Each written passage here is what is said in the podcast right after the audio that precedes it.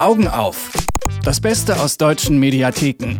Gratis, online und empfohlen von Mediastake.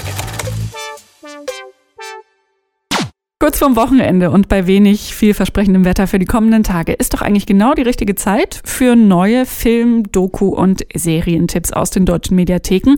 Heute im Programm die zweite Staffel der NDR-Comedy-Serie Jennifer Sehnsucht nach was Besseres und die Prepper-Doku Leben für den Ernstfall. Warum wir uns diese kostenlosen Unterhaltungsprogramme auf keinen Fall entgehen lassen sollten, das sagt uns Laura Pohl von Mediastick. Hallo Laura. Hallo Doris. Der erste Tipp, den du mitgebracht hast heute, ist die zweite Staffel der NDR-Serie Jennifer. Und es fällt mir fast ein bisschen schwer, ich muss konzentrieren, ist richtig falsch zu sagen. Sehnsucht nach was Besseres.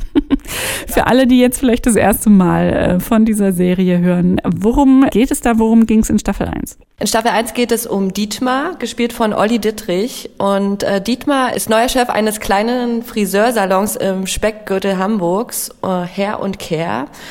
Und ja, er hat eine Hilfsfriseurin, die 29-jährige Jennifer oder wie man sie in der Serie eigentlich eher ruft, Jennifer. Und diese darf nur mit den Föhn an die Haarpracht der Kunden. Also sie darf nicht schneiden.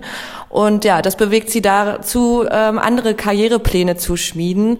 Also in der ersten Folge probiert sie sich zum Beispiel als professionelle Haarverlängerin. Dann versucht sie sich als Eventmanagerin in der Dorfdisco Magic. Und als das auch nicht so erfolgreich ist, möchte sie dann Maklerin werden. Also man merkt, Jennifer, Jennifer möchte Karriere machen und genau, und darum geht es in der ersten Staffel. Nun hast du ja gerade Olli Dietrich erwähnt, der in Staffel 1 da mit äh, Jennifer äh, zu, zugange war. Jetzt haben wir in Staffel 2 einen neuen Chef, Ingo. Ähm, Genau, Ingo, herrlich gespielt von Klaas Häufer Umlauf. Der wird tatsächlich neuer Chef, weil Dietmar ein dunkles Geheimnis hat, was in der ersten Folge der zweiten Staffel aufgedeckt wird. Deswegen muss er dann das Feld räumen. Und der wirklich schlecht blondierte C-Promi Ingo, man nennt ihn auch Container Ingo, weil, wie es sich ja für jeden C-Promi gehört, war man auch schon in einem Container der rühmt sich mit beachtlicher Selbstüberschätzung und mischt dann diesen kleinen Friseursalon auf. Und Jenny darf jetzt auch endlich schneiden und mit ihrem neuen Promi-Chef beginnt sie ja von Glamour und Ruhm zu träumen. Weil damit kannst du nämlich von Neu-Wulmsdorf aus überall Weltstar sein. Das ist nämlich Global Village. Da will ich hin. Aber mit diesem Ingo, ne? Natürlich. Und Ingo und den Salon, wir zwei. Das ist nämlich die Zukunft. Weil die jungen Leute wollen lieber damit relaten, sagt Dennis, anstatt mit Fernsehen.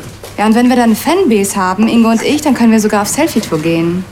Was soll das denn heißen? Wir kommen so Leute und wollen Selfies. Aber ganz offiziell, so wie mit Autogramme früher. Ja, also was man da hört, ist, dass Jennifer jetzt plant, wie ihre Oma so schön sagt, Internetstar zu werden. Und somit beginnt sie mit Ingo wirklich äh, ja, eifrig Pläne zu schmieden.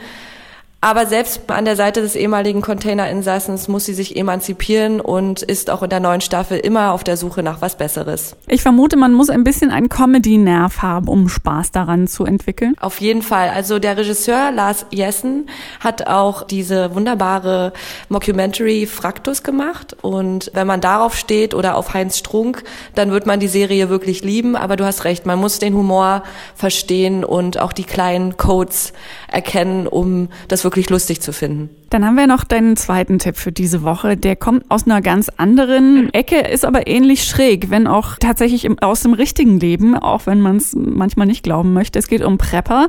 Das ist ja ein Begriff, der aus dem Englischen kommt von to prepare, also vorbereiten. Und Prepper sind diese Menschen, die ganz viel Zeit dafür aufwenden, sich auf einen, wie auch immer wahrscheinlichen Ernstfall, auf eine drohende Katastrophe vorzubereiten. Das kennt man bisher eigentlich eher so aus den USA, aber die Prepper scheinen auch in Deutschland Deutschland aktiv. Ja, genau. Preppen liegt im Trend in Deutschland und Reporter Sascha Beasley hat für seine ZDF-Inforeihe Szene Deutschland verschiedene Prepper getroffen. Und ähm, so sehen wir, dass ähm, ganz normale Büroangestellte zum Beispiel in einem Prepper Survival Camp lernen, wie man im Wald überlebt. Wir sehen Familienväter, die Konserven und Medikamente in ihren Kellern horten oder ja, besuchen auch einen selbstgebauten Atomschutzbunker, der von einem Rentner unter seinem heimischen Garten gebaut wurde. Und ja, man könnte wirklich sagen, das ist vielleicht übertrieben. Auf der anderen Seite rät ja selbst die Bundesregierung, dass man mindestens für zehn Tage Lebensmittel vorrätig zu Hause hat, weil es kann ja immer mal ein größerer Stromausfall zum Beispiel passieren. Also es können dann wirklich so kleinere Krisenszenarien passieren, wo dann der Katastrophenschutz oder Notfallpläne nichts mehr bringen. Und dann ist es ja vielleicht gar nicht so schlecht, wenn man sich ja vorbereitet. Und ähm, ja, wie du auch gerade gesagt hast, stellt auch Sascha Bisley die Frage, stellen euch die Leute nicht in eine äh, Spinnerecke? Und da hören wir jetzt mal, was der Leiter dieses Prepper Survival Camps dazu sagt. Also gerade in den Medien wird ja auch in letzter Zeit sehr gerne das ganze Thema Prepping und die Prepper an sich äh, so ein bisschen in die Spinnerecke gestellt. Wie siehst du das? Ich kenne persönlich keinen, der mir das mal ins Gesicht gesagt hat. oder, oder das mal in so in unsere Richtung oder in Bezug auf unsere Trainings so kommuniziert hat. Ähm, weil einfach die Bevölkerung, also immer mehr Leute, ähm, ein größeres Bewusstsein dafür bekommen, was private Krisenvorsorge heißt. Dass es eben nicht der Aluhut ist, den ich mir aufsetze, weil die Aliens da die strahlen und keine Ahnung, mhm. äh, sondern dass es einfach eine realistische Vorbereitung auf Krisenszenarien ist. Und ähm, dass das auch nicht so viel mit Weltuntergangsszenarien, Apokalypse-Fantasien und so zu tun hat, ähm, sondern dass das halt ein eigentlich stinknormaler Teil des Lebens sein sollte von jedem ähm, für seine Sicherheit und sein eigenes Leben zu sorgen. Wenn man sich das anguckt, also wenn ja auch der Reporter mit so ein bisschen Skepsis daran geht und auch die befragten Prepper offensichtlich schon vorbereitet sind, dass Menschen sie vielleicht ein bisschen seltsam finden, ist die Faszination an der Doku denn eher darauf begründet, dass man eben die Menschen ein bisschen schräg findet oder lernt man auch noch was dabei? Also mich hat die Dokumentation vor allem neugierig gemacht, weil ich die Prepper-Szene auch nur aus Amerika kenne und mal wissen wollte, was hier in Deutschland ähm, abgeht. Und ja, ehrlich gesagt, am Anfang war ich auch der Meinung, na ja, das sind vielleicht so Leute mit Aluhüten und Apokalyptiker und Verschwörungstheoretiker.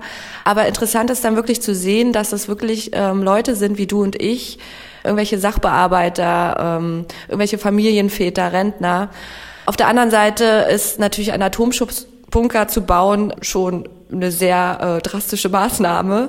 Und ja, das könnte man als vielleicht übertrieben ansehen, aber auf der anderen Seite kann ja jeder eigentlich machen, was er will. Und wenn er sich so sicherer fühlt, dann ist das doch vollkommen in Ordnung.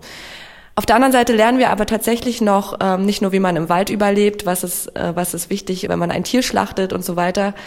Wir erfahren auch, dass mittlerweile das Innenministerium die Szene beobachtet, denn es tummeln sich tatsächlich einige Anhänger der Reichsbürgerbewegung in der Prepper-Szene. Aber das wird in der ZDF-Dokumentation auch nochmal herausgestellt extra, dass diese Leute, die dort porträtiert werden, nicht dieser Szene angehören, sondern einfach Survival-Künstler sind. Auf jeden Fall interessante Einblicke in eine völlig andere, also für mich jedenfalls völlig andere Welt. Wer dieses Wochenende Lust auf deutsche Comedy hat, dem sei Jennifer Sehnsucht nach was Besseres ans Herz gelegt und alle anderen können sich in der eben besprochenen Doku Prepper Leben für den Ernstfall Rat holen, wie man sich auf kleinere oder größere Krisenszenarien vorbereitet und vielleicht auch lernen, warum manche Menschen das so gerne tun. Danke für diese Tipps, Laura Pohl von Mediastick. Danke auch und schönes Wochenende. Augen auf. Das Beste aus deutschen Mediatheken. Gratis, online und jede Woche auf Detektor FM. Noch mehr Tipps gibt's jeden Tag auf mediastake.com.